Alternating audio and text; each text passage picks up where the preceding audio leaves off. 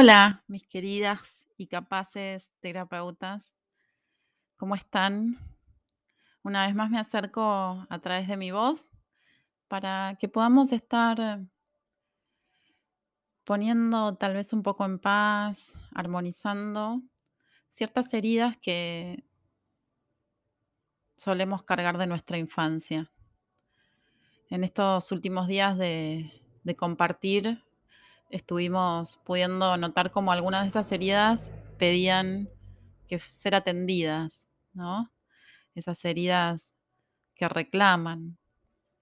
A mí me gusta pensar nuestras heridas como también hay una hermosa cita de Buda que dice que es el lugar por donde pasa la luz, por donde puede ingresar a nosotros la luz.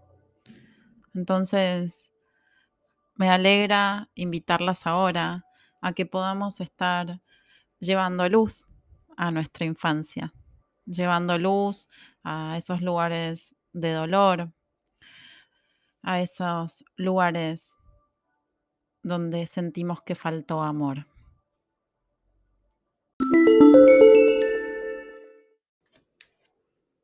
Y para estar ordenando estas experiencias de nuestra infancia, qué mejor que convocar a nuestras bellas aliadas, qué mejor que estar llamando el poder de dos preciosas y notables flores como la del alerce y la del pino.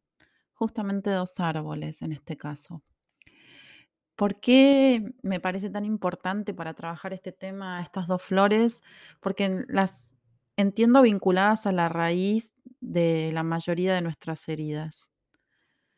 Sé que han recorrido el repertorio y sé que han resonado con ellas y me parece muy importante focalizarlas para hacer un trabajo con nuestra niña interior. Entonces, entendemos que el arch, la flor del alerce, trabaja en nosotros el poder de la autoconfianza, el poder de la seguridad en nosotras mismas, despierta nuestra sensación de valía, de capacidad, trabaja esta sensación hermosa y tan importante de sabernos suficientes. El yo soy suficiente, yo soy suficientemente capaz, suficientemente valiosa, suficientemente importante. Entonces, qué bien cuando direccionamos esto, no solo a nuestra vida presente, sino hacia esa niña que está todavía esperando que se validen sus sentimientos, que está todavía deseando que ser mirada con una mirada de amor. Y también hablamos de Pine, la flor del pino, que justamente lo que está trabajando es esta gran liberación del autocastigo, de este lugar de culpa. Y lo que activa justamente es el lugar de merecimiento. Cuando yo estoy operando de manera culposa es porque a priori me estoy considerando fallada, me estoy considerando inadecuada, entonces merezco ese castigo por mi propia falla. Ahora, es cierto, a veces podemos haber errado y podemos tener que lidiar con esas consecuencias, pero es muy distinto cuando esto se vuelve un comportamiento, una conducta o un patrón ante todo yo voy sintiendo que no merezco, que es mi culpa, que es natural que las cosas no lleguen a mí porque yo estoy fallada, porque merezco un castigo. Entonces, esta flor hace esta hermosa liberación de sacarnos de ese sistema de cargar el mundo en nuestros hombros, ¿sí? Nos ayuda a aperturar el merecimiento. Muchas veces eh, lo entendemos, lo entendemos con nuestra mente, con nuestro raciocinio, pero no estamos comprendiendo con nuestra energía y con nuestras emociones esta sensación de merecer, porque no estamos en ese estado de apertura. Yo comprendo y sé que todos los seres humanos somos valiosos y merecemos, pero yo, sin embargo, no me abro a recibir, no me abro a que llegue en cosas diferentes del, de lo que yo considero que es la consecuencia de mis actos y que la vida me sorprenda amorosamente. Entonces, me parecen dos flores esenciales para transitar esta armonización, este poner en paz las heridas de nuestra infancia, la flor del alerce y la flor del pino. Creo que en cualquier consultante que encuentren eh, heridas profundas de la infancia son indispensables. Y creo, como bien se los he dicho tantas veces, que lo más valioso es que primero podamos nosotros haber experimentado el aporte, la experiencia total de vivencia de estas flores en nosotras para justamente con mayor autoridad podamos estar recomendándolas.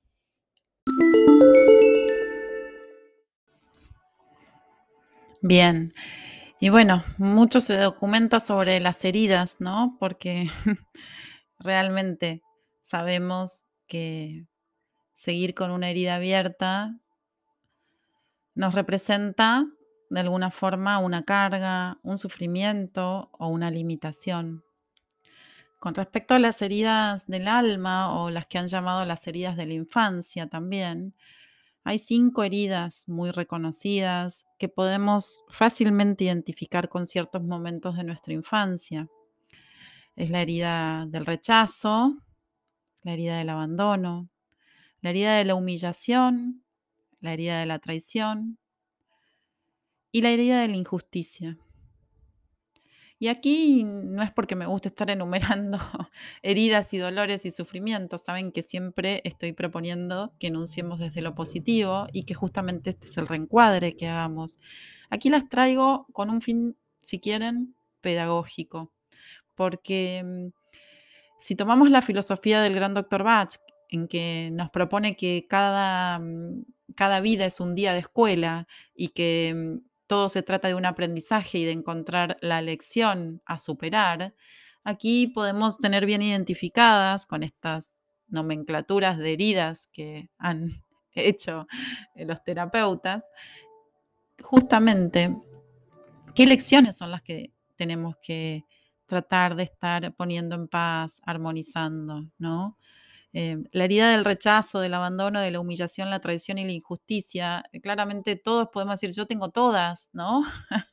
Porque sí, eh, ciertamente nuestra infancia es el momento de más vulnerabilidad y en el que es muy fácil caer en, alguno de estas cinco o en todas estas nociones de dolor, ¿no?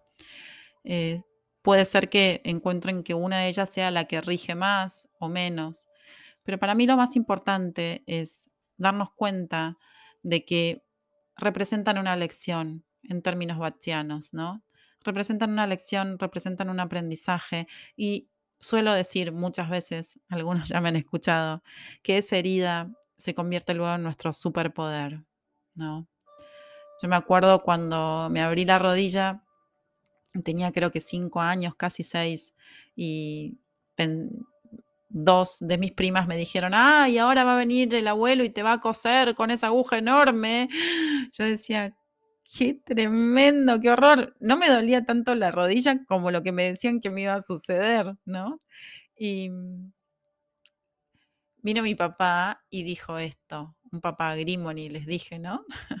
vino mi papá y dijo esto, fa, Mira qué superpoder que tenés ahora. Me reencuadró en un segundo la herida, ¿no? Y, lo tomo, lo tomo hoy en día. Lo tomo porque tal vez esa es la potencia de Agrimony, rápidamente volvernos al estado de paz que todos merecemos.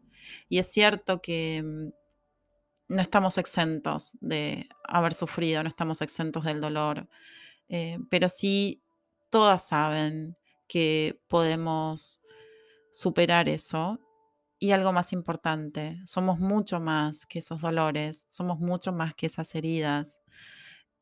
Y creo que también saben que ese sufrimiento no nos determina, sino qué hicimos con él, cuánta belleza creamos, cuánto amor dimos, aún a pesar de tener esas heridas que hoy son nuestros superpoderes.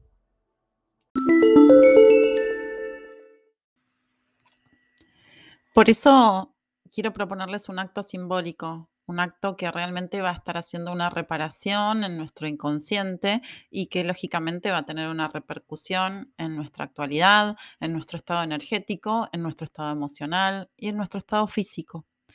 Este acto simbólico lo creé hace muchísimos años cuando empecé a trabajar desde la biodecodificación y había empezado su semilla hace también muchísimos años atrás cuando empezaba a trabajar con la memoria celular. Eh, tiene que ver con ir hacia nuestra infancia y tiene que ver con ir hacia nuestra infancia desde un lugar integrado con nuestro ser adulto. Me escucharon un montón de veces decir que eh, necesitamos tomar a nuestro propio cargo a aquella niña. Entonces la invitación es eso, es poder hacernos cargo de lo que esa niña necesita, ya dejando de reclamar a otros o afuera, sino reconociéndonos a nosotros un sujeto totalmente capaz, un sujeto suficiente, válido, con muchas capacidades, virtudes y experiencia para estar maternando, para estar mimando, para estar consolando y validando a esa niña que todavía me está esperando.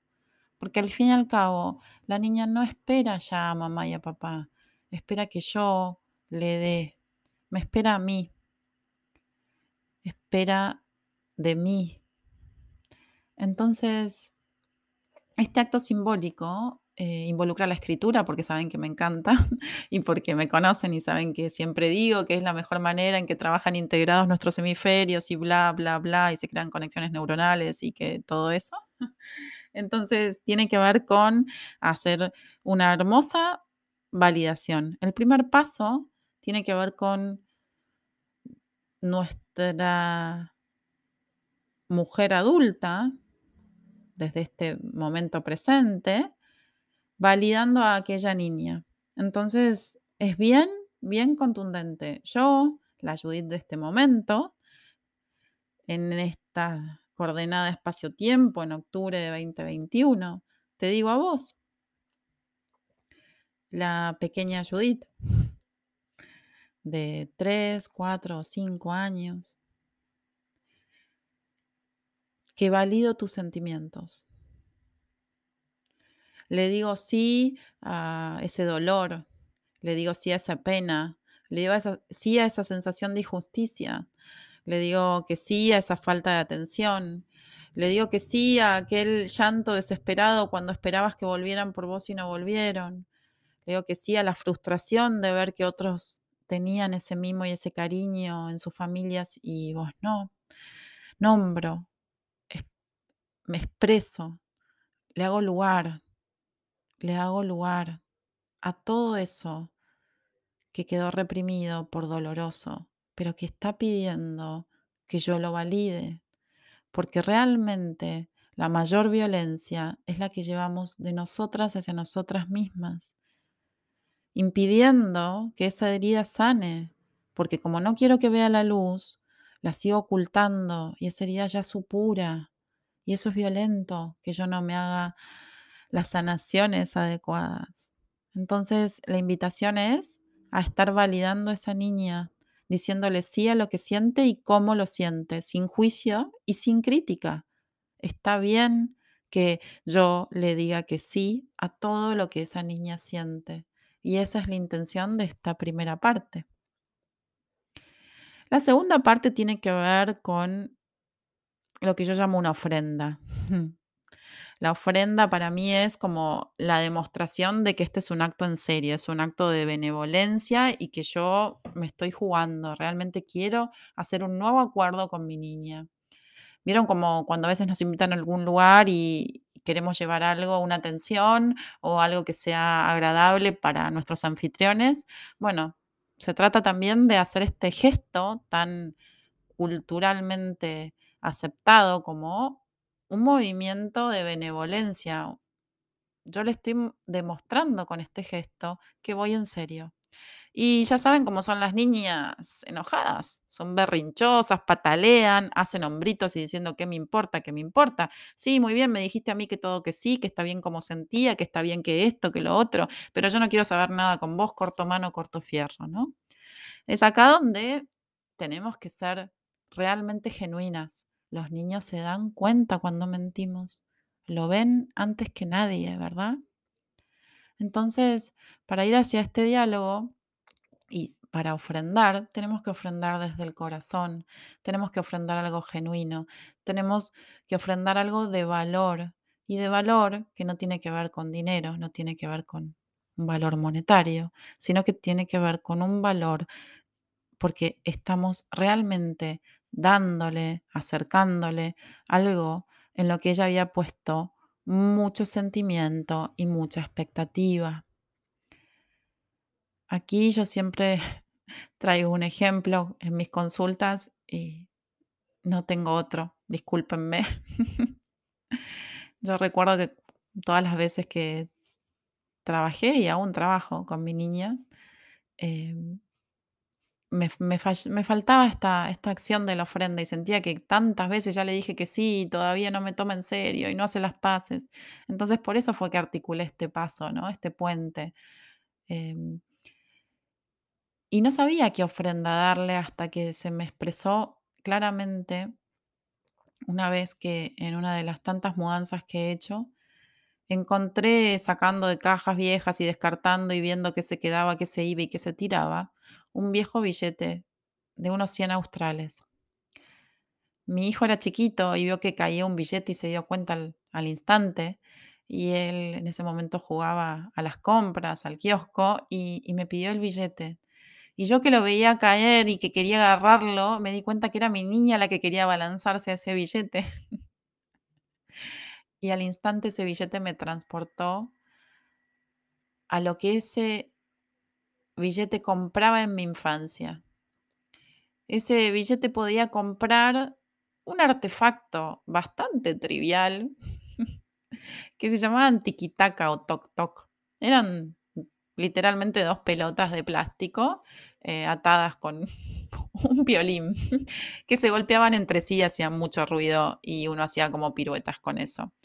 En ese momento todas, todas, todas mis compañeras en el colegio y en los recreos lo sacaban de sus mochilas o de sus bolsillos y se ponían a hacer al unísono piruetas, golpeteos, ruidos. Y yo lo único que deseaba era tener uno igual, uno para mí, para poder participar, para poder divertirme. En aquel momento había nacido mi hermano, prematuro, requirió mucha atención y yo justamente no me sentía mirada. Entonces pedí, expliqué lo que quería. Eh, mi papá dijo, sí, sí, después lo vemos. Yo le digo, papá, en el kiosco lo venden. Me colgaba de él cuando pasábamos por el kiosco y se lo quería mostrar y me demoraba para que él lo viera. Y no tuve mucho éxito. La verdad es que no, no lo logré. Y recuerdo cuando se lo comenté a mi mamá entre llantos, diciéndole, por favor, todos lo tienen, te lo pido por favor obviamente no tenía valoración del dinero y no sabía si eso era mucho o poco, pensaba que era una razón de dinero. Y la situación fue que mm, mi mamá dijo, no, yo ya sé lo que vos querés. Y eso es muy peligroso para tu hermano. Podés golpearle la cabeza. además, es muy ruidoso, no lo va a tolerar. No, no puede estar eso en la casa ni cerca del bebé. De ninguna manera. Tenés muchos otros juguetes. Jugá con otras cosas. ¡Wow! Se me vino el alma al piso. Ya sabía que esa era la palabra definitiva y que yo no iba a tener ese juguete, ¿no? Así que cuando estos 100 australes caían de esa caja, fue increíble la tremenda sensación de ahora sí, ahora sí voy a tener que darle y cómo darle ese TikTok o ese taca taca a mi niña.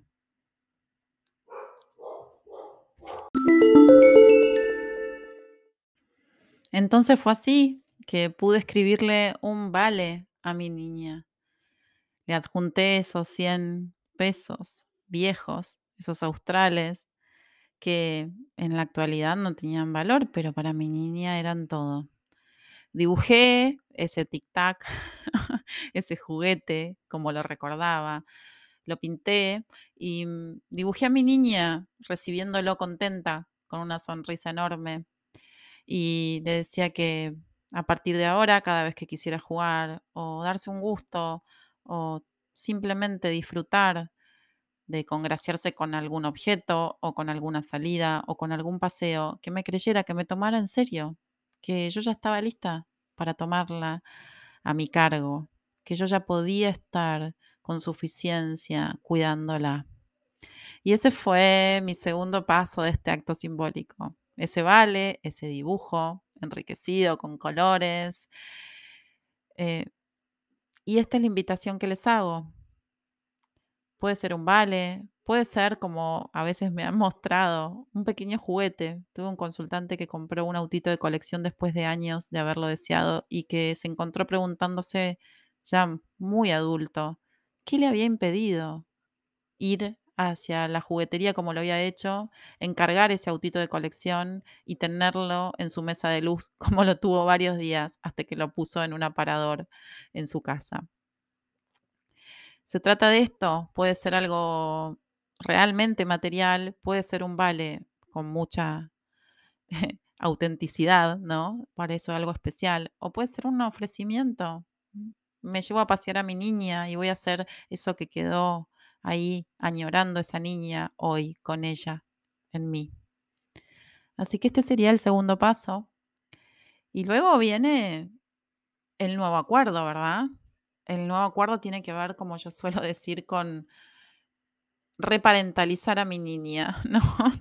Eh, adoptarla, podríamos decir. Adopto mi niña y tiene que haber un acuerdo, tiene que haber un acuerdo formal, tiene que haber un compromiso. Entonces ahí nuevamente recurrimos a la escritura y tomamos a esta hermosa niña a nuestro propio cargo.